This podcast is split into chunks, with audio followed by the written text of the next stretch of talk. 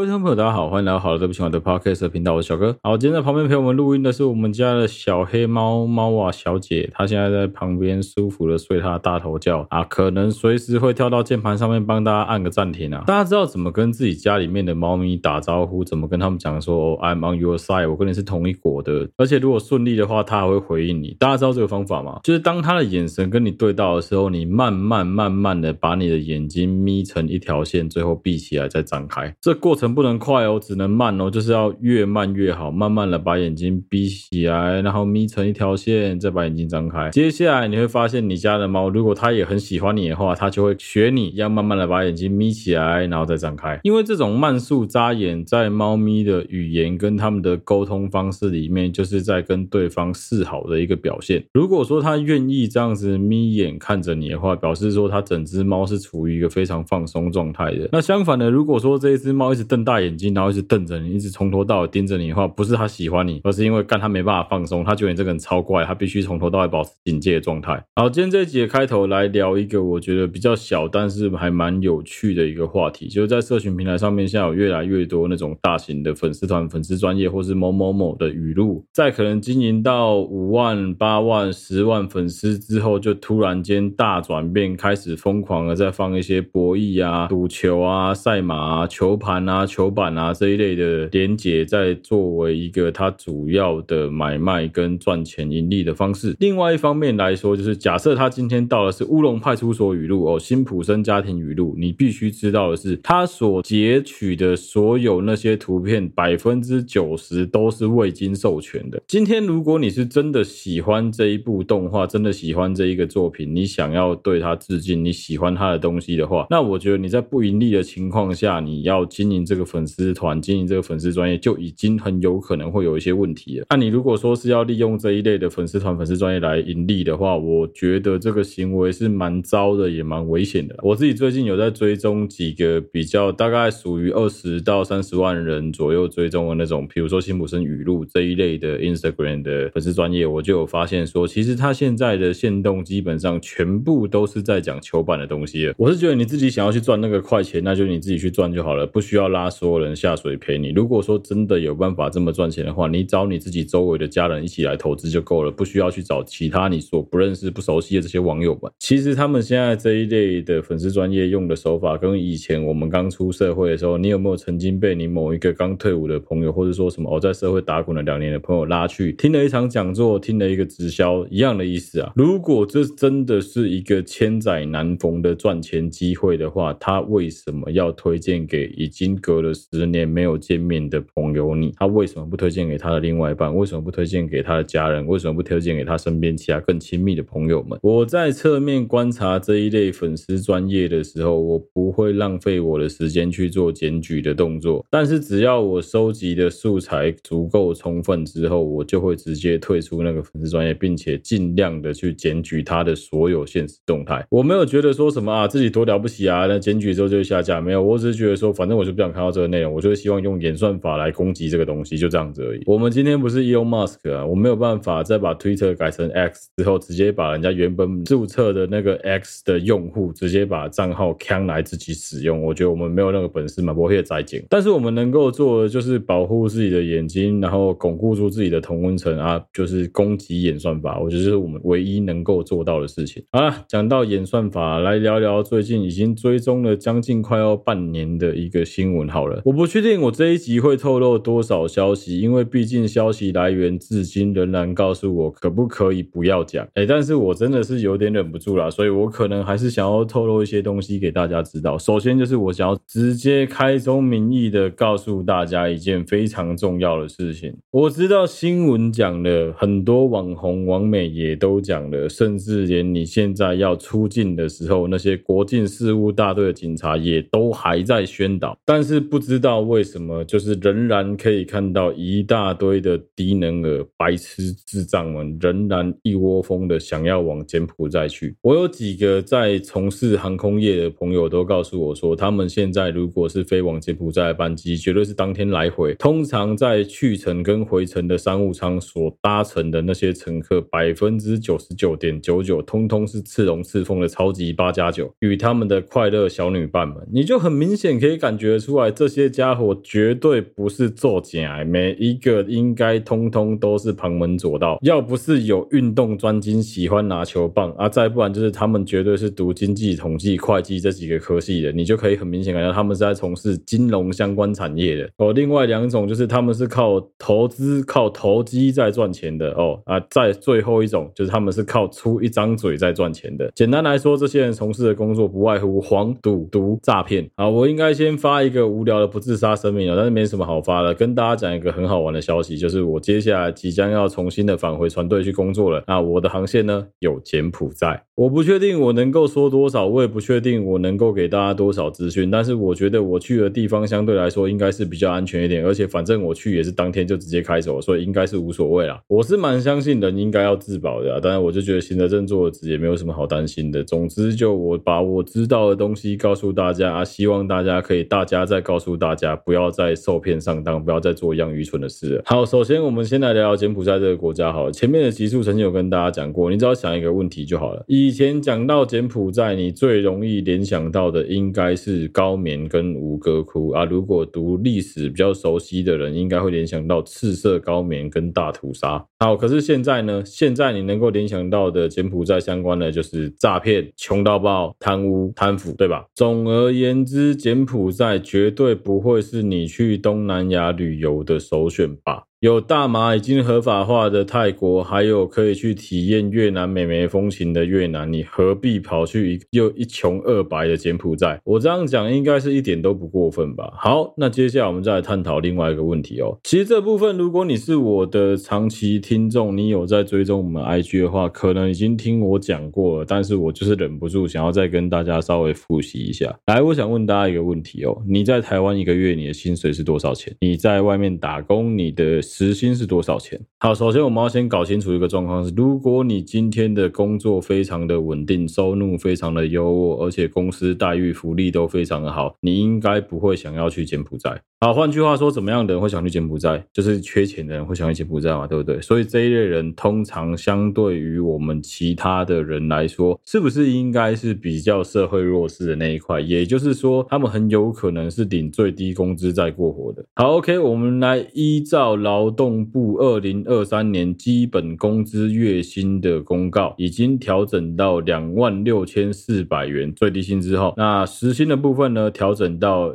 一个小时必须要。要高于一百七十六元哦，其实已经比我读大学那时候高多。我记得我读大学那时候的打工一个小时大概是一百到一百零五左右。如果你做的是一些比较相对轻松的工作，很有可能只有七八十块。当时加油站打工的时薪应该是一百二，如果我是大型一点有业绩的加油站，应该可以来到一百二十五到一百三十块。好，OK，那我们就算你是一个领月薪的一般基础的劳工朋友，一个月给你拿。两万七千块，好不好？好，大方一点呐，我一个月给你三万块啊！不要说你就只领最低薪资啊，一个月给你三万块的薪水，让你来我公司帮我做一个便利贴小弟、便利贴小妹，来帮公司做一些简单的杂务，帮大家印印东西，中午订订便当，帮总经理、董事长们办公室的那几盆花好好的顾好，一个月给你三万块啊！你一定不满足啊，你一定也不满意啊！好啊，问题来了，你现在看到了一个去柬埔寨打工的机会，一个月说薪水。直接现金给你十四万。当你今天在台湾，你的产能只值三万块，而且都做一些相对比较轻松，我随便找个人都能够替代你的工作的时候，你究竟凭哪一点认为自己到一个一穷二白、全世界的人均所得排名名是倒数的国家，然后政治经济各方面都接近崩溃边缘的这种超级破烂国家，你一个月可以拿当地跟你一样领最低薪资的人的二十一倍的薪水？好，我就直接这样子讲了啊！我刚刚稍微查了一下资料，柬埔寨的人均所得依照全球排名来说，非常的屌，排名第六，但是从后面数过来的，也就是倒数第六名。一个月的平均所得是六千三百块，我刚刚非常美化的使用六千五百块来去除以我们所能够赚到的十四万哦，这个非常高的薪水哦。换句话说，就你到当地去，你居然能够赚到当地人最低薪资二十一倍，你觉得有可能吗？简单说，如果我在当地要开一间便利商店的话，我可以开三间便利商店，一间便利商店请七个员工啊，我要请你，我只能请你一个人，你是有多三头六备能够一个人帮我管理三间店面，你觉得你的资历、你的资格真的有到这边吗？让你干到中华民国公务员最高的检任十四职等，你一个月的平均薪水也不过才八九万块，加一些阿里阿扎的特资特别费，也大概就是十二万到十万打平而已。嘿，爱哭十五年、几二十年嘞，你他妈一个年轻人不过才二十岁而已，你能够拿到一个四十岁中年大叔公务员的薪薪水，以你的能力，你真的觉得你得配位吗？你真的觉得你应该拿这份薪水吗？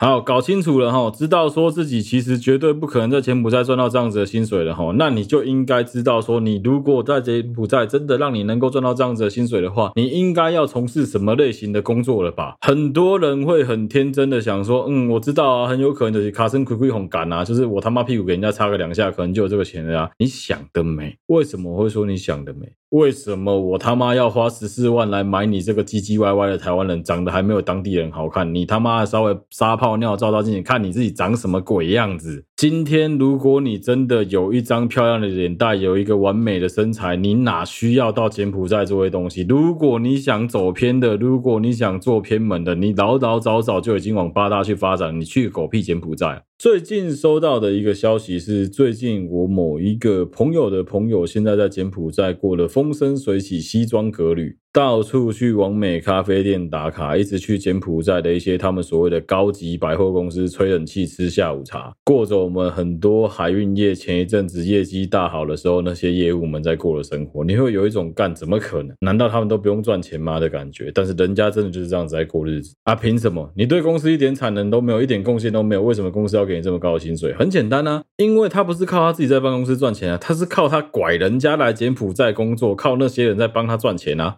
这一些表面上看起来在柬埔寨过得光鲜亮丽，这两三年才过去的所谓精英台干们，你如果真的很天真的觉得你去到当地可以跟他们一样的话，那你就跟相信以前那些硬要把直销讲成营销跟传销，整天在那边说自己是蓝钻，吹嘘自己有一台保时捷可以开就很屌，那些低能儿一模一样。你知道吗？真正有钱有闲的人是不会浪费时间告诉人家我今天中餐吃什么，午餐吃什么，身上穿怎么样的衣服，背怎么样的包，开怎么样的车的。中华民国月收入最高的那一群船员们，我们通称他们叫做引水人，也就是我们所谓的临港。这群临港有一狗票，到现在都还在开尼桑跟 Toyota 的国产车，但是他们的月收入相当于我的年收入，他们干一个月相当于一个台积电员工拿一整年的分红，再加上他的薪水，你就知道他们的薪水有多高了。在台湾有很多的公司，上市上柜公司的董事长的儿子们、女儿们，的确他们都过得超级好，每个可能都是纨绔子弟等级的，但他们从来不会主动。在他们的社群炫耀说：“我今天又去吃了一间怎么样的餐厅，去住了一间怎么样的饭店，过怎么样的生活？你知道为什么吗？没必要，那就是人家的日常。而只有怎么样的人才会一直希望别人注意到他跟大家不一样，那就是他有目的与你的那些乐色，就是那些会故 故意在你面前塑造出自己比你还成功，自己比你还要会赚钱的那一群人。他们在做的是什么？其实简单来说，那也是一种 PUA。他在你面前塑造出他的钱很好赚，你的钱很难。赚，他就是高你一等的这个假象之后呢，再来骂你，再来贬低你，再来瞧不起你，接下来你就会觉得说干有什么了不起的？但是另外一方面又羡慕又嫉妒又恨。所以如果当他提供一个 offer 给你，告诉你说你要不要有机会，你也可以跟我一样啊，看在我们以前多年交情的份上，我就大发慈悲的告诉你，你可以怎么做，跟我一起到柬埔寨去，你会相信他吗？我跟你讲，还真的很多人走投无路的时候就这样子去了。回过头来讲，我们前一阵子追踪到的一个消息是我这个。在做 HR 的朋友，他不知道从哪里牵线认识了一个在某一个非常大型台湾成人杂志当女郎的一个成员。这个成员的粉丝专业，我从之前就怀疑很有可能是买的，现在我更是非常能够坐实，绝对是买的。他有六十万的追踪，他跑来主动联络我这个朋友，说他也想要去柬埔寨从事相关的工作。我朋友开给他的薪水一个月是月薪台币十四万，但是老实说，你自己应该稍微用点屁眼想，也知道说你到底值不值这十四万。First of all，我们先来思考一个问题哦，就是台湾所谓的这些饭局妹们，究竟一个月薪水可以有多少？如果你是一个身材非常好、脸蛋也不错、讲话还非常的伶牙俐齿、口齿清晰，简单来说就是不像洗头妹那样啦。这样子的一个女孩子，平均出去吃一顿饭，一个饭局的价码大概落在最低最低都有八千，高一点的已经喊到两万块都有。这只是吃饭的价码，不包括 whatever you want，不包括你能够对她做什么。如果你要谈的是你能够对她做什么的话，以现在目前伴游的价码，一整天至少都喊到两万五到三万五左右的行情了。换句话说，如果你真的有打算要赚这个钱，你也把自己整形整得像是淘陶乃木香奈、生田咏美，或是那个风可怜这样子，你已经把奶整的有点晚，工奶脸，整的非常的悲，但是还是有很多人哈你的话，你可以直接去当个饭局妹，接接饭局，做做这一方面的职业就好了，根本不需要去什么柬埔寨赚十四万。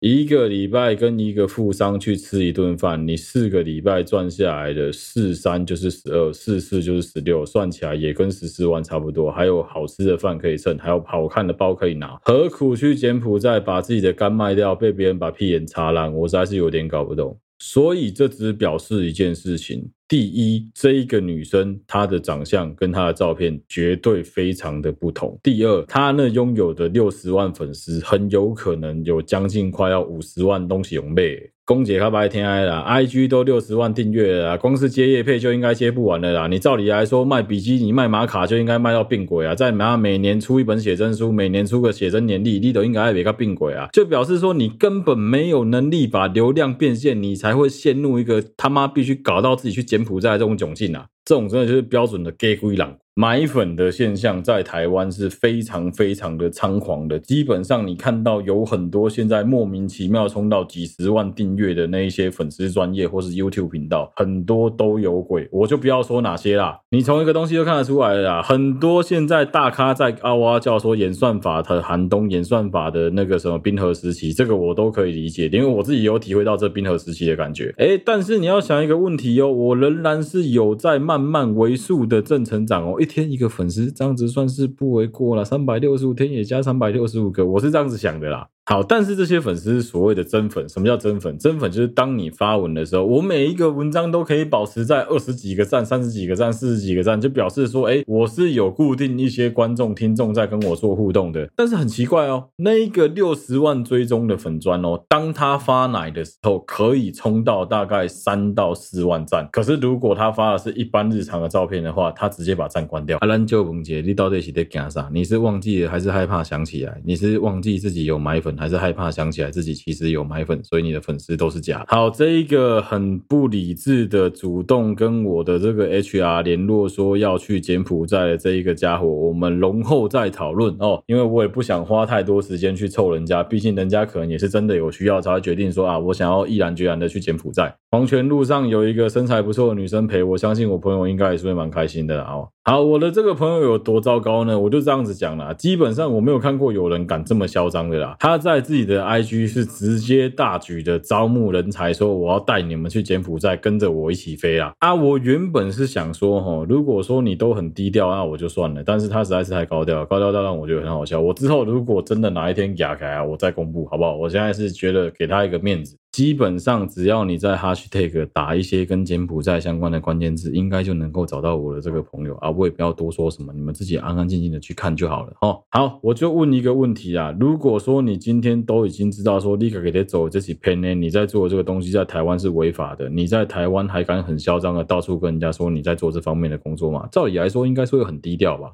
再不然就是你会找一个合法的工作来掩护你的非法身份嘛？很多人都是这样子做的啊，一大堆的黑帮，一大堆的立委，一大堆的议员都是做一样的事情，但人家当个病鬼啊，你也不会觉得说这一个人的形象很糟糕。所以我是真的蛮搞不清楚我的这个朋友究竟在想什么的啊。老实说，我跟他不算是认识啊，就是点头之交看过他，就是刚好透过朋友的朋友的朋友，所以知道说这一个人目前在搞这一个鸡巴毛事情而已啊。但是我得说，我追踪这条线已经追踪了半年。多了，所以我非常有资格来讲这到底发生了什么事情。简单来说，从柬埔寨爆猪仔之前，我就已经知道说这个家伙跑到柬埔寨去工作了，而且据说他在柬埔寨是消失了很长一段时间，没有任何人联络到他任何社群，他的社群也没有发任何的文章。接着沙登里熊熊突然间有一天，他就突然间出现在社群当中，突然间说他已经回来到台湾了，告诉我们说他现在过得非常的好，还直接告诉大家说他现在在柬埔寨过得风生水起、西装革履，希望来台湾的目的就是要招募更多的朋友，跟着他到柬埔寨一起飞。我想说，哇塞，你阿爸嘞，干你是真正读个去精掉，还是读个去学问业掉？这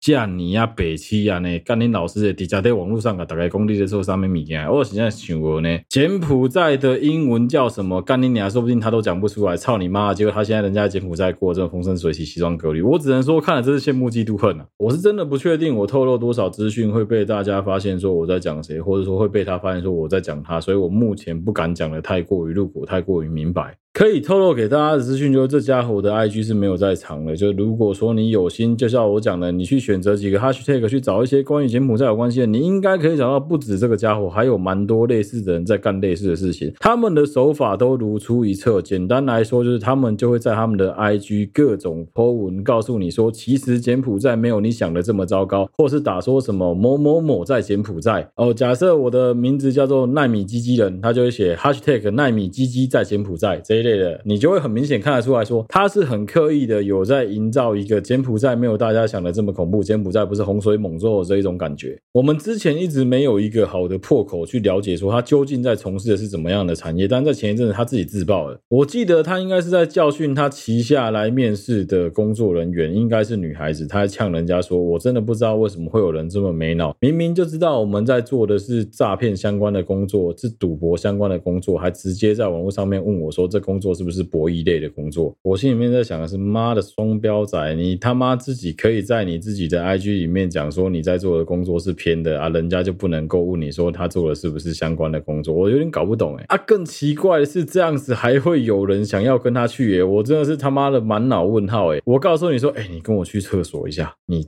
等一下跟我去厕所一下，我一直这样跟你讲，就是你是女生，我是男生，我一直跟你说，你等一下跟我去厕所一下啊，我给你五百块。啊，你跟我去厕所一下，啊，一直不跟你讲为什么，然后再问你说，哎，你今天内裤穿什么颜色的？然后再说啊，没事没事，我等下给你五百块，你跟我去厕所一下。你你啊，你是他个金丢，你才会跟我去厕所吧？你是神经病是不是？你觉得我要干嘛？你觉得我还能干嘛？给你五百块，叫你在厕所背唐诗三百首给我听吗？你觉得我有这么好心吗？他有柯林，天下就没有白吃的午餐，干你娘嘞！只有白吃去吃午餐啊！真是他妈智障到不行哎！我真的快气死哎！我的人生奉行一个最重要的哲学，就是免钱的最贵。基本上这就是一个万年不变的道理。然后接下来另外一个就是 everything have a price，所有东西一定都有价格。最后一个就是如果你不喜欢它，就离它而去，离它越远越好。基本上就是三个格言啊，我就是一直靠这三个格言活到现在。我是不太能理解为什么会有人觉得说什么啊，我在台湾没有这样子的价值，那是因为你们没办法看中我。相信我去国外，大家就能够看到我的价值了。我一定能够在那个地方发光发热，我一定会在那边什么功成名就。有一天在勤工斗。来给大家看看，都正来外各兄，你娘的，一起金价起瓜田兄贼呢？这个真的是小朋友回去做梦吧，梦里真的什么都有哎。好，简单来说，今天的上半集就是希望跟大家讲说，我目前在追踪的这个故事，因为我实在是忍不住，打算先透露一些东西来跟大家分享了。之后我应该还是会不定期的告诉大家这个家伙的相关故事。也许有一天我会突然忍不住告诉大家他的一些基本资料，让大家能够去看一下这一个人多究竟有多厉害哦。我是反串哦。我不是真的觉得他厉害哦，我要干鸟。我发现现在有他们超多人听不懂反串，我先讲清楚好了。我所谓的厉害是在反讽说这一个人干真的是他妈技巧超级拙劣。你有没有常在那种抖音的干影片跟 reels 里面看到有一些女孩子打扮的光鲜亮丽，开着一台白色的保时捷、粉红色的保时捷，告诉人家说什么哦，这是他努力赚钱存钱所买来的。啊，他会跟你讲什么赚钱多轻松，存钱有多容易啊？什么他妈一一秒钟几十万上下这一类的这种文章，这一类干文。我再次跟大家讲哦，基本上，你如果能够看到有一些人，不管男生女生都一样，你只要发现说他的 IG 动态、他的 Facebook，Book 基本上整天都在洗说他出国玩，整天都在洗说开新车、买新厝、穿好衫、挂好手表啊，然后女生就是一定要买很屌的名牌包、很棒的什么限量的礼品、礼盒之类那些奇奇怪怪的装饰品之类的。如果是偶尔为之的话，我觉得都还在可理解范围，因为每一个人多多少少。都会有喜欢在自己的社群炫耀自己很好的那一面的这种虚荣感，我都非常能理解。我自己也会啊，干那次去巴厘岛回来来的时候，好不容易升了商务舱，我当然会想跟大家分享说，如果商务舱也好屌哦。但是因为我们是很脚踏实地、努力的在赚钱，然后好不容易迎来了一次机会，能够好好的炫一下，我当然会理所当然一直疯狂的炫那种东西。可是这一类人是把炫耀当成日常，啊，一个月薪跟你差不多，也是三万二、三万八上下的一个人，每个月都有办法出国玩，甚至动不动就往欧美、关岛、夏威夷跑。你告诉我说他背后没有一点什么，你相信吗？这个只有几种可能嘛，要么是他家真的非常的有钱，富可敌国，他只是来我们这个人间这个可怜的地方，来我们这个地狱游戏人间娱乐娱乐，开心开心，看一下你们这些凡人到底在做什么的。那这样子的人当然可以每个月把他的三万八全部花在娱乐上，他当然可以过得比你还要滋润很多啊。我们一般人，你赚到了三万八好了啦，你至少有两万八，甚至是三万一、三万二左右的钱，全部要用在你的生活大小事上。这是你单身的钱前提。如果你有了另外一半，如果你们共组家庭，开始有了小孩，有了其他额外的开销之后，你这三万八能够一个月存到五百块，你已经非常的厉害了。所以都不用骗，基本上只要他们有办法能够每个月这样子出国出去玩，而且拍照永远都是独照，你永远看不到他跟谁出去玩的话，女生百分之一百是找到 Sugar Daddy，男生百分之一百是阿姨，我不想努力了。尤其如果你看他都有正常在上班打打卡的话，那不用怀疑，他晚上绝对有在兼职做其他类型的工作。那基本上我们这个社会很简单，是笑贫不笑娼啊。所以老实讲，我觉得你去从事相关的这些工作来获取应得的报酬，我真的觉得没有什么好 judge，就是你自己的选择。只是说站在我们的立场，我会有一种干你自己干在的，或者说你自己走歪路，你不要拖其他人陪你一起走，没有这个必要。因为你要知道的是，有很多人是非常的贪得无厌的。可能你真的控制得很好，可能你真的懂得其中的美感，你知道怎么存 Q，你知道如何在这其中获取最大利益，同时还能够明哲保身、全身而退。但那是你运气好，那是因为你知道。你有没有想过，被你带进去的这些人，可能根本就搞不清楚状况。网络上真的有一大堆求职陷阱，跟甚至是直截了当的告诉你说，那个社团里面所有工作都是偏门工作的。你思考一个问题啊，凭什么可以让你会吃饭轻松赚？我就直接这样子说了，你知道最近台湾开始在打这一些诈骗集团的人蛇的集团干部们。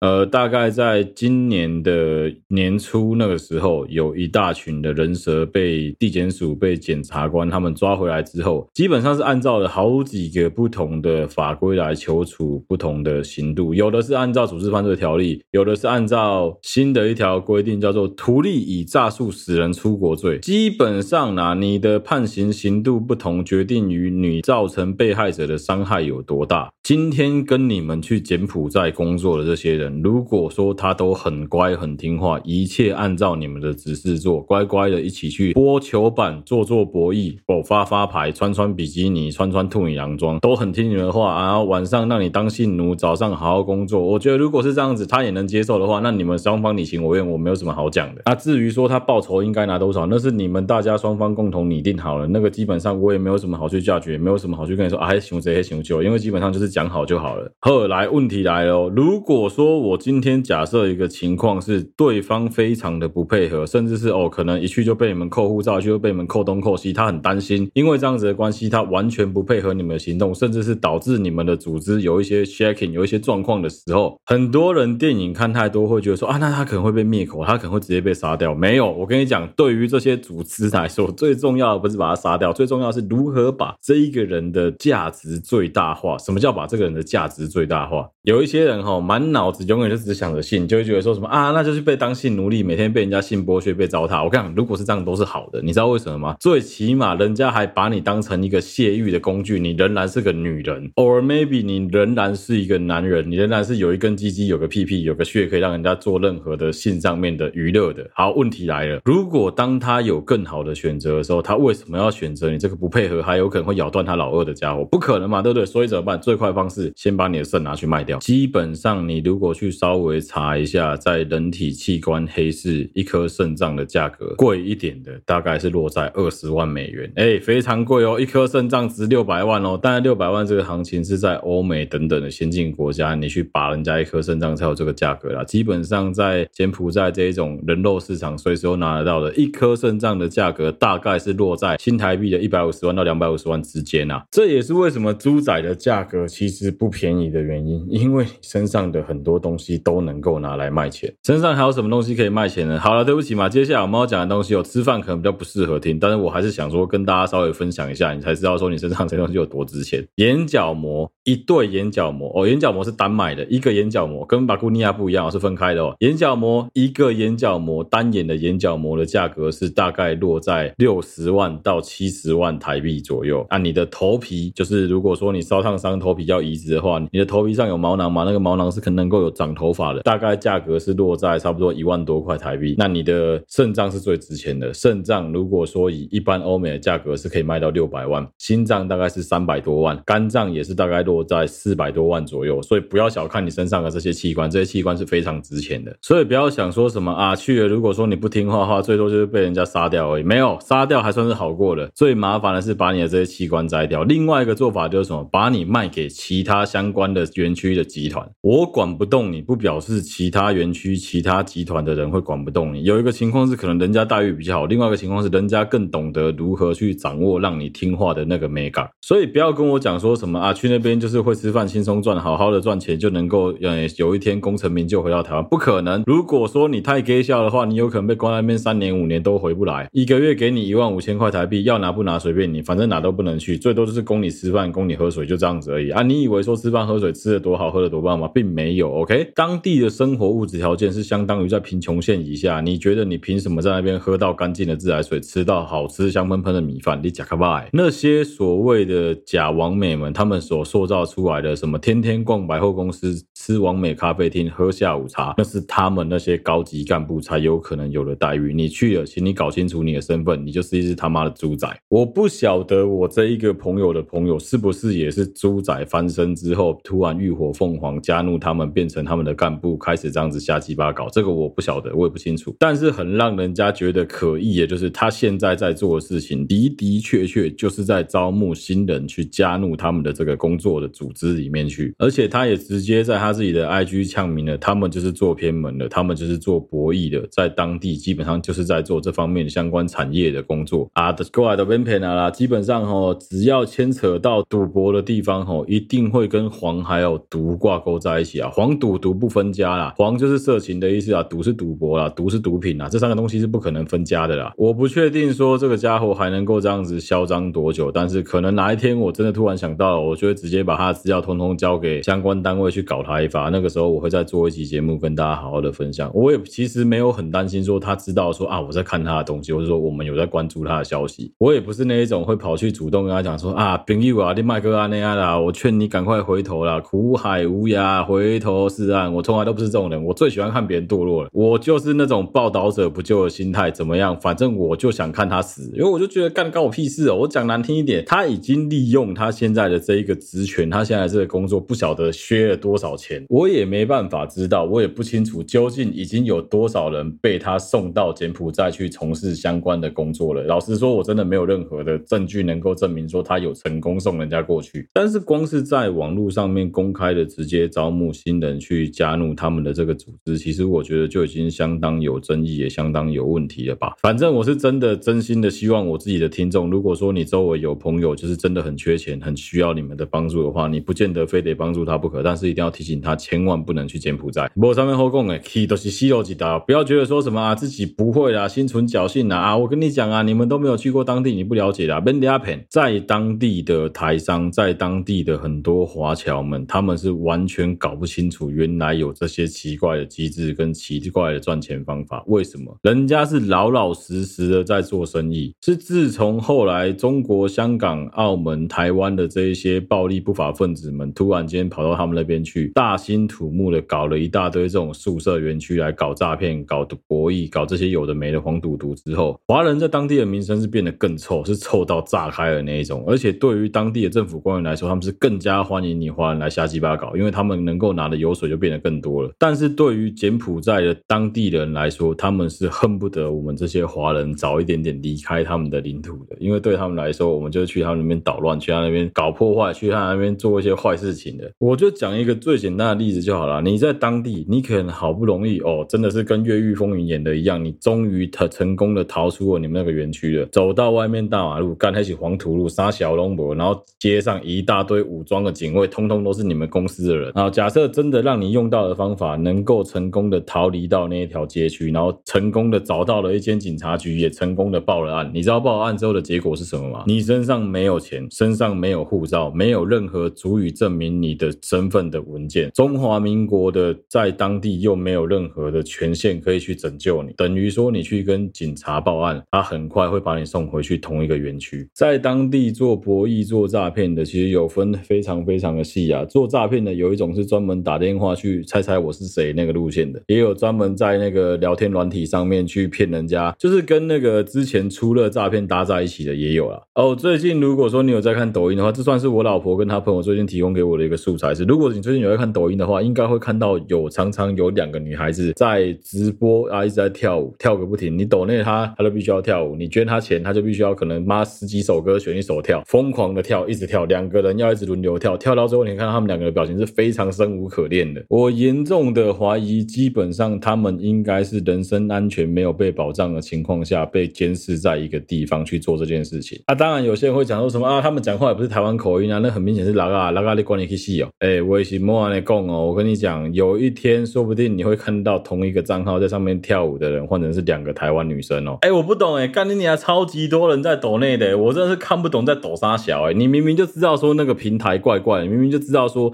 那一个账号很奇怪，但大家都不按检举哦，一堆人拼命按爱心跟抖内哦，所以终归还是三年 A 组说的对啊，人类是很嗜血暴力，而且非常喜欢去追求这些奇怪的娱乐的，想起来是很悲哀啊啊，我也不会讲，反正这一件事情我还会继续往下追踪，我会继续分享一些之后的新的内幕给大家，我不知道我能够讲到什么程度，但总之就是我能够讲的会尽量跟大家分享。好，我觉得节目还是要有点教育意义啊，最后我觉得应该要跟大家稍微分享一下，如果说你参参与的相关的这种诈骗案件，把人家拐卖到柬埔寨去，你会受到怎么样的刑罚？好，最轻的哦，组织犯罪条例大概是判一年左右。接下来是图利以诈术使人出国罪，基本上判处的徒刑是大概三年到七年之间不等，有的会判到十年左右。最重最重的是，你被发现你把人送出去的同时，每送出一个，你都有拿报酬。目前查到的是，把每一个猪仔送到柬埔寨给当地的诈骗集团，他们可以赚到一万七到一万八千块美金，大概相当于台币的五十几万。左右其实算蛮高的，我蛮怀疑我这个朋友应该有赚到这一些中间的抽成的水钱。如果你被发现你是搞人口贩运，这绝对算人口贩运哦，违反人口贩卖等罪名的话，基本上判刑就超级重了，随便判下来都是十年以上的重罪。目前看到台湾判刑最重的是一个贩卖人口的帮派组织负责人，他被判刑的是十八年。不要觉得说什么啊，十八年啊，反正假释九。九年就能够出来了。我跟你讲啦，基本上你因为这种事情被判刑，你这辈子大概就毁了啦。有些人会想到什么啊？不会啦，我进去关之后再出来，关过了过个水之后就是一条好汉，说不定出来还当个黑黑道老大。现在的黑帮不像是以前一样啊，你真的以为黑帮多有义气哦？基本上现在都是讲利益比较多啦，有钱都没有关系啦。如果说今天你们双方是有利害关系所在的，你要叫他的小弟来帮你做点什么事情都很容易。如果没有的话，伤害一条就是二十万啦。亏损一条就是大概十八万左右啊，不要觉得很奇怪啊，基本上这个社会就是非常的清楚在讲钱呐，钱能够解决的事情基本上都算是小事啊，你自己稍微动动你那个从来没在思考的脑袋瓜思考一下，你在台湾欠了一屁股债哦，你在那边到处借钱玩赌博、玩球板哦、吸毒、嗑药之类的，到处跟人家借了一大堆钱啊，你自己会在那边讲说什么啊？别塞啊，我跟你讲，我真那边贵吼，你顶下给他救了啊，不我都会死啊，你会。讲出这种话的人啊，你真的觉得说什么啊？你去柬埔寨就能够重获新生？你是他个金屌哟！我知道有很多人是其实完全没有任何退路，没有任何选择，他就是没办法选择他要怎么样去面对他的人生，所以他就是只想说啊，没关系，那我豁出去，我就去当地试试看。你要搞清楚的是，你去那个地方，你绝对不会被人家当人看，人家就已经把你称之为猪仔了。请问“猪仔”这几个字里面哪里有讲到你是个人？猪是豚啊，豚者啦，就是他妈的一头猪啦哦。人子是什么意思？人子是你逼人看谁喊呐？你真的以为你有人家要把你当人看哦？妈低能儿诶，你知道为什么搞到最后很多那些特色组织啊，这种组织犯罪救援的这种特殊的行动小组，最后都直接放弃不救了吗？一个很简单的理由就是去的那些人绝大部分回来，不要讲说什么，我跟你讲，我觉得要叫人家讲谢谢，这个可能还有点矫情，但是有很多人是回来之后完全不懂得感恩就算了，然后反而还骂这些救他们的人说，你为什么要救我？我在那边我觉得我过得很好，我在那边有一份稳定的收入，有一个很好的工作，还有饭可以吃。最后跟大家分享一个我自己一直以来都有的感触，就随着你自己的年纪增长之后，随着你有了一定的社会经验，有了一定的社经地位之后，你会开始去跟某一个不同社群、不同年龄层的人，发现说你们真的有蛮深的鸿沟。哦，我先道歉，好，对不起嘛，我要举的这个例子，我觉得不见得非常的公正，也不见得非常的公允，但这是我自己个人遇到的例子，我等下会补充我朋友遇到例子。我要举的例子是我之前去那种连锁的发廊洗加剪的时候，因为那一些来帮我们洗头的妹妹跟弟弟们，大部分都是建教合作的学生们比较多嘛，或者是说你就是初出茅庐来这个洗发廊去学习如何从洗头发开始学习的嘛，所以理所当然的，人家他们的学历跟经历就没有这么高，也还没出过什么社会，他们相对能够跟你聊的话题就有限，你就会很明显的发现说，你跟他们聊的很多东西都很卡，也很 K，你跟他讲的东西太过于专业，太过于理论的时候，他们很常给你的一个反应是，哎呀，你讲这个太深了啦，我听不懂，你就有一种就基本上扒了干，你就不能听我讲完吗的感觉。可是我觉得那是一个他还没有学会怎么聊天，所以会经历的一个必须经历的一个过程。我一个很爱上酒店的朋友，最近在跟我吃饭的过程中跟我聊到说，哦，他最近非常不想要去酒店。我就想说，干，你这么爱去酒店，你怎么会突然不想去酒店？他跟我说，他发现哈，他现在去酒店啊，以前去酒店的时候都会说叫最年 年轻的来，叫十八十九岁，叫二十岁左右来，超过二十一岁他就不要。他现在不是，他现在都直接说叫你们里面比较资深的来。因为他发现你找那些年轻美亚来的时候，他就只会说哦，王董你好厉害哦，你做什么工作的？哦，好棒哦，他就只会问一些很基础的低级问题，而且他很明显是来赚快钱的，虽然没有要跟你玩的话，他也没有认识你这一个人，这会导致你想要跟他炫耀说 I'm very good I'm a great man 的时候，你会非常的困难，你很难告诉他说哦，我超屌了，我超棒，因为他听不懂。所以我的这个朋友就开始找一些年纪稍微跟我们差不多的这些女孩子来跟他们搜求来跟他聊天，因为这些人已经学会如何好好聊天，学会。如何好好社交了？这件事情也可以反映在另外一个层面上。人类总有一天都会年华老去，这个是绝对的。即使你做了再多的美化，都还是会难逃你可能跟你十八岁的时候长得很不一样的这件事情。但是你的智慧跟你的经验是可以累积的，包括你可以学会如何跟人家好好聊天。这也是为什么我们刚刚在开头有聊到的那个简单带过的饭局妹，跟你吃一次饭要价两万块的原因在这里，因为她不单纯就是一个木头来吃饭的，她要学会社交，要学会在适当的时间斟茶递酒、倒水点烟。更聪明的妹妹甚至还会学会说，知道你的工作内容，知道你的产业发展，还能够陪你一起聊你的产业取向之类的这些东西，你就知道说为什么她值一个晚上要两万块。这讲的只是吃饭哦，哦你要包去外面。呼呼嘿嘿，那是另外算钱的哦。吃饭就要两万哦，你懂了吗？基本上吼。你可以很不思进取，每天就是想问人家说糖果在哪里啊，就当一个那种传播妹，每天就我疼啊的喊话一就这样子，你也可以过一辈子，可以啊，当然可以啊。可是如果你想要更轻松的赚到差不多的钱，或者说你想要赚更多的话，你当然必须要精进你自己。这个精进你自己指的不是说什么啊，把胸部做大，把屁股右手 nipple 卡成以后，不是这个方面。很多时候仍然都还是看你的内涵啊。这牵扯到我们下一集要聊到的，就是为什么台湾没有太过漂亮的人去当 AV 女。优的这个话题啊，我希望下一集能够跟大家好好聊一聊。好，那就藏个伏笔在这里，接下来的内容我们留到下一集再跟大家好好阐述一下我自己的个人观点。总之就是我真的希望哈，不管是男生女生都好，你要想办法去精进你自己。精进你自己的方式有很多，然后去柬埔寨绝对不是其中一个。赚那种快钱，总有一天是要还回去的啊。好了，今天这一集的节目就到这边，希望大家会喜欢收听。好，对不起，我的 Podcast 频道，我是小哥。如果你喜欢我们的节目的话，欢迎到我们好对不起嘛 Facebook 粉丝团跟 Instagram 的粉丝专页上面去按赞、追踪、留言，有任何最新消息都在上面发布。如果你使用的是任何一个 Podcast 的平台，都欢迎在上面帮我们按五星、按赞，并且分享给你周围所有的朋友。再次感谢大家收听好对不起我的 Podcast 的频道，我是小哥，我们下期再见啦，大家拜拜。